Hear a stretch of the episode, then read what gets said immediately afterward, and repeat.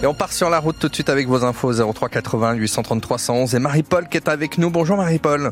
Oui, bonjour. Euh, pour des nouvelles donc de ce camion arrêté dans le secteur de Chouzelot En fait, il y a plusieurs véhicules sur la, ce qu'on appelle la trois voies. Sur la voie de droite en direction de Chouzelot, il y a deux camions et un véhicule léger. D'accord. Et est-ce qu'il y a le service des routes pour euh, baliser sur place ou pas du tout? Alors, je, je crois que le véhicule léger, c'est ça. Je D'accord. Ok. Mais c'est balisé, il y a des cônes, il y a des gyrophares. Ok. Ça se voit très bien, mais voilà. Ouais, ce qui n'était pas le cas il y a quelques minutes encore de ça. Donc, euh, voie de droite neutralisée au niveau de la zone de dépassement, donc la partie en trois voies. Avant Chouzelot sur la nationale 83. Bah, merci pour ces précisions, Marie-Paul. Bonne route et prudence à vous. Je vous en prie, bonne journée. Et c'est la principale euh, difficulté à vous signaler là ce matin. Un point complet à la fin du journal. Avant ce journal, la météo Dimitri Imbert pour aujourd'hui. Eh bien, des nuages, et ce toute la journée avant l'arrivée des premières gouttes de pluie en soirée. Il fait encore frais ce matin, on a perdu quelques degrés, avec même quelques gelées sur le pays horloger, mais ça va vite se réchauffer. 12 sur le Haut-Doubs comme à Vesoul, la pointe à 13 degrés dans la capitale comtoise cet après-midi. On parle beaucoup des agriculteurs en ce moment, mais dans le logement, c'est aussi une crise sans précédent Les acteurs du secteur tirent la sonnette d'alarme et surtout le pire est à venir car tout est réuni pour freiner la construction, un prix des matières premières qui explose mais aussi la hausse des taux d'intérêt et des prêts toujours plus difficiles à décrocher face à votre banquier. Hier, Magali Homo, une toute jeune alliance de syndicats a donné rendez-vous aux journalistes sur un terrain vague près de Dijon entre lotissements en construction et caravanes.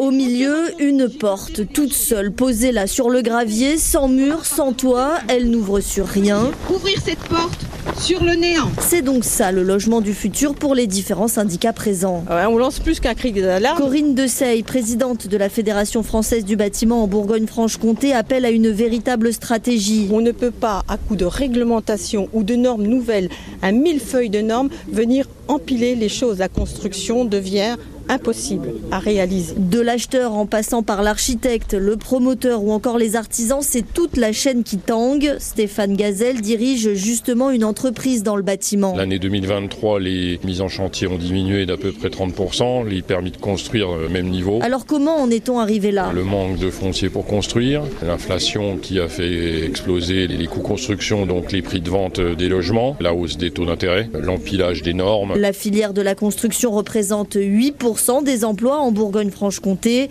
L'Alliance n'exclut pas d'ailleurs de faire grève si leurs demandes n'aboutissent pas. Nous n'avons pas de tracteurs, disent-ils, mais nous avons des grues. Le reportage de Magali Homo. Les acteurs du secteur vont rencontrer aujourd'hui le préfet de région pour exposer la situation et réclamer des mesures d'urgence.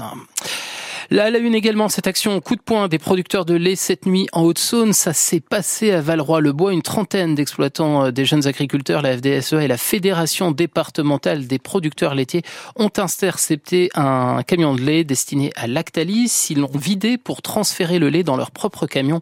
Les non payés égale les repris, fraudeurs ou voleurs. Voilà ce qu'ils ont ensuite tagué euh, sur celui de l'industriel. Le lait retournera sur leurs exploitations pour nourrir les veaux. Des agris qui réclament un meilleur prix pour la tonne de lait, payé 420 euros par Lactalis. Les éleveurs réclament au minimum 440. Ils demandent aussi un meilleur contrôle des autorités sur la manière dont le groupe fixe ses prix. Info à retrouver en détail et en photo sur francebleu.fr Besançon. Et en attendant, à trois jours du début du salon de l'agriculture, le gouvernement essaie de calmer la colère. Emmanuel Macron a reçu hier après-midi la FNSEA et les jeunes agriculteurs à l'Elysée. Et pour jouer l'apaisement, Gabriel Attal doit faire des annonces à 9h ce matin depuis Matignon. Car après les mesures présentées il y a trois semaines, il est désormais temps de dévoiler les principales orientations du projet de loi agricole, Cyril Ardo. L'objectif, c'est de montrer que le gouvernement a pris conscience de la grande colère des agriculteurs et pour cela, pourquoi pas inscrire la souveraineté alimentaire dans la loi? Cela doit être confirmé tout à l'heure par Gabriel Attal. Il devrait être question aussi du plan Ecofito sur les pesticides, de simplification des normes sur le stockage de l'eau par exemple ou encore d'un assouplissement des règles pour la transmission des exploitations aux plus jeunes, une mesure très attendue par le monde agricole. Le Premier ministre annonce aussi une mission parlementaire pour faire évoluer la loi Egalim d'ici l'été, avec à la clé une meilleure rémunération des producteurs. Il doit enfin, cette semaine, déclarer toutes les filières agricoles métiers en tension pour faciliter le recours à la main-d'œuvre étrangère.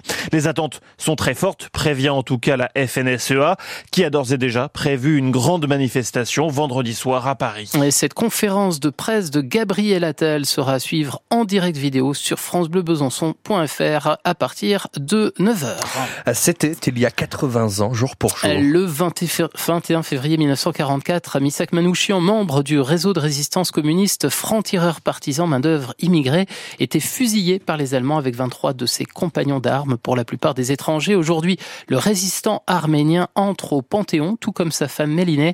À Besançon, une cérémonie d'hommage est prévue à 17h30 ce soir, place du 8 septembre, un hommage organisé par le Parti communiste du Doubs et la ville de Besançon.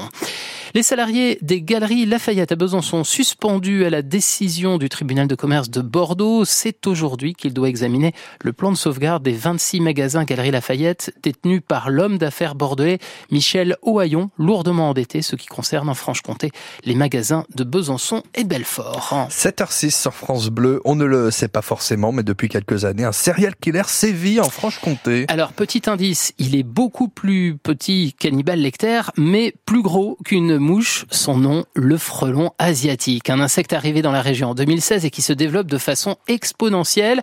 Rendez-vous compte, entre 2022 et 2023, le nombre de nids a été multiplié par 10, passant de 30 à 300 par exemple dans le secteur de Besançon, avec à la clé de gros dégâts dans les ruches. Du coup, le syndicat apicole du Doubs propose aux maires des communes d'installer des pièges partout à partir du 15 mars, et ce pour un peu plus d'un mois. Explication avec Michel Messnier, c'est le président du syndicat apicole du Doubs. C'est un problème pour la biodiversité, hein, parce que le frelon asiatique se nourrit d'insectes.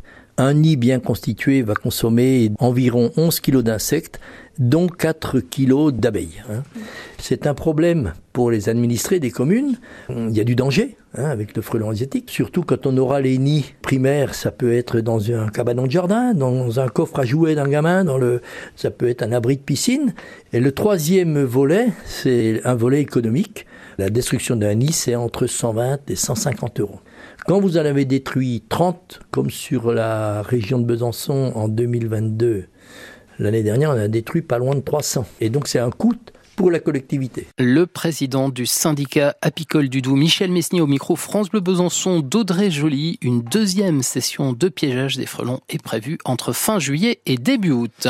Suite et fin aujourd'hui des huitièmes de finale aller de la Ligue des Champions. Le FC Porto reçoit Arsenal et Naples. Le FC Barcelone à 21h. Hier, le finaliste de l'an passé, l'Inter Milan, a battu l'Atlético Madrid de Madrid sur le score de 1 à 0. Match marqué par la sortie sur blessure des deux internationaux français, Marcus Thuram côté Inter et Antoine Griezmann côté Atlético. Le PSV Eindhoven et le Borussia Dortmund se sont quittés sur un nul, un but partout.